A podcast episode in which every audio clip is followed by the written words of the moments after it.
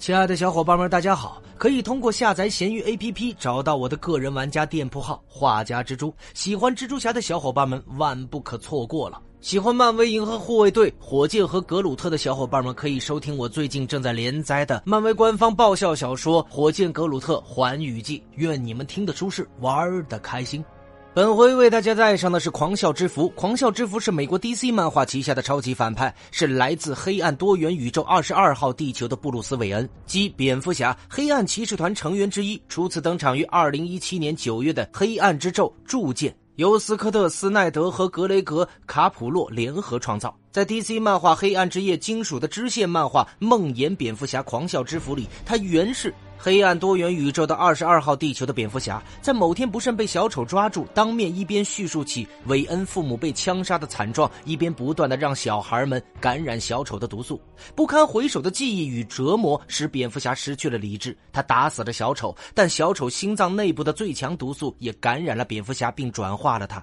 随后，他设计诱骗并杀死了叶翼、红头罩、红罗宾和蝙蝠少女，还转化了自己的儿子达米安。根据漫画，二十二号地球的达米安是自愿被转化的，同时还将同样感染小丑病毒而小丑化的孩子们打造成为了一个又一个的狂笑罗宾。后来，杀死了正义联盟的所有成员，甚至利用黑客石杀死了超人全家。狂笑之符没有杀死反抗自己的阿尔弗雷德，而是通过漫长的折磨将他也给转化了。狂笑之符此后将魔爪伸向了其他的星球，在黑暗多元宇宙自灭前，亲手毁灭了自己所在的宇宙。当巴巴托斯招募他一同进攻多元宇宙的时候，狂笑之符立即就答应了。于是他便成为了首名黑暗骑士团的成员。他带着巴巴托斯的命令去招募其他黑暗多元宇宙的蝙蝠侠，包括红死魔、杀戮机器、破晓鬼灯、溺亡冤魂、无名铁腕和蹂躏者。于是黑暗骑士团诞生。在二零一七年的大事件《黑暗之夜》金属以及支线漫画《哥谭抵抗军》《阴曹地府》《黑暗骑士崛起狂烈》中，巴巴托斯带着黑暗骑士团大举入侵主宇宙，杀害了主宇宙里不少英雄和反派，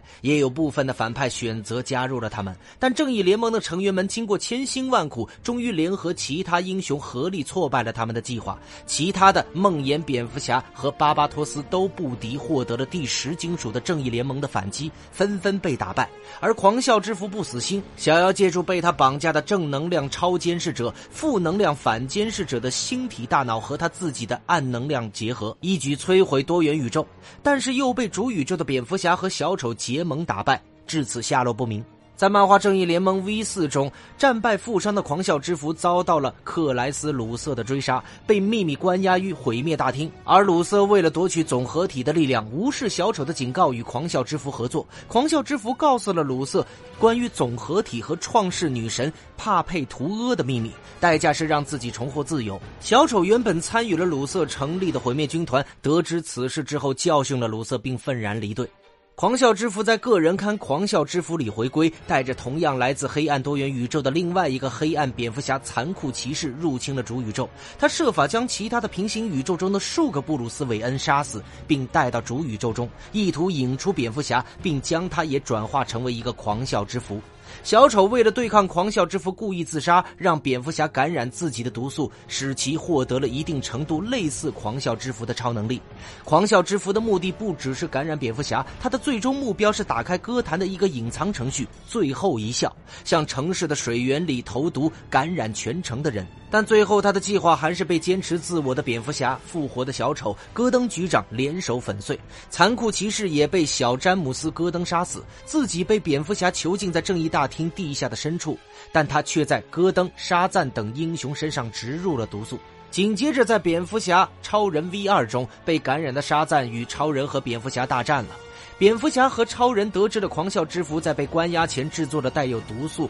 和黑暗金属的六个特殊蝙蝠标，已经感染或准备感染的六名英雄组成了秘密六人组。为了对付狂笑之符，超人假装被毒素控制，帮助狂笑之符越狱，想以此打探消息，但被狂笑之符给识破了。蝙蝠侠只好终止计划，将狂笑之符再度关押。不久之后，蝙蝠侠和超人抓到了被感染的戈登，把他带到了孤独堡垒。不料这是狂笑之符的陷阱，被感染的蓝甲虫、鹰侠、康纳等人袭击了他们。蓝甲虫夺走了孤独堡垒、蝙蝠洞和正义大厅的控制权限，放出了狂笑之符。被感染的英雄们本想感染超人，结果阴差阳错之下感染了赶来帮助超人的超级女孩。狂笑之符计划利用被感染的六个英雄能量和克星的科技高塔，打开连通黑暗多元宇宙的大门，让自己原本处于宇宙的正义联盟卫星进入主宇宙引爆，一口气让宇宙所有的生灵感染毒素，转化为黑暗多元宇宙的版本。蝙蝠侠和超人最终破坏了计划，再次抓住了戈登，但狂笑之符和其余被感染的英雄却不知所踪。在恶棍之年地狱崛起中，狂笑之符趁着正义联盟与毁灭军团大打出手的间隙，暗中活跃，抓住了时间大师里普亨特、魅影默克和监视者尼克斯雾谈。获得创世女神帕佩图阿神力的鲁瑟，听从女神的命令，回到地球与狂笑之符开战。狂笑之父让其余五位秘密六人组袭击鲁瑟，鲁瑟获得的神力对黑暗多元宇宙的感染者们无效，但他依靠过去的装备打败了秘密六人组。之后，他还发现有很多正义联盟的英雄已经被牢房里的戈登所感染。鲁瑟一时寡不敌众，小丑出现并救了他。鲁瑟随后解剖了小丑的大脑，弄清了狂笑之符诞生的起源，并召集了此前毁灭军团剩余的成员，与占领正义大厅的狂笑之符展开最后的决战。在战斗中，狂笑之符用镰刀劈开了鲁瑟的机甲，鲁瑟凭借半火星人的体质夺取了他的护目圈。狂笑之符以火焰反击，并夺回了护目圈。鲁瑟用自制的解药解除了狂笑之符对英雄们的控制，并抓。抓获他回到了帕佩图厄，不料狂笑之符说出自己是一手引导女神的降临，帕佩图阿转而与狂笑之符合作，而鲁瑟被女神变回了凡人，丢到了地球上。在支线《恶棍之年》被感染者中，讲述了狂笑之符如何将沙赞、蓝甲虫、鹰侠等人感染，再与女神合作的情节。那么，金属的续篇《黑暗之夜：死亡金属》中判明，在正义联盟与创世女神帕佩图阿的决战中，虽然获得了曼哈顿博士连结力的正义联盟一度与女神的危机力打平，但狂笑之符从黑暗多元宇宙中将危机力源源不断的输送给了女神，最终导致了正义联盟的战败。女神统治的主宇宙将地球赐予狂笑之符，狂笑之符将大量的黑暗多元宇宙的蝙蝠侠带入了主宇宙地球维护统治。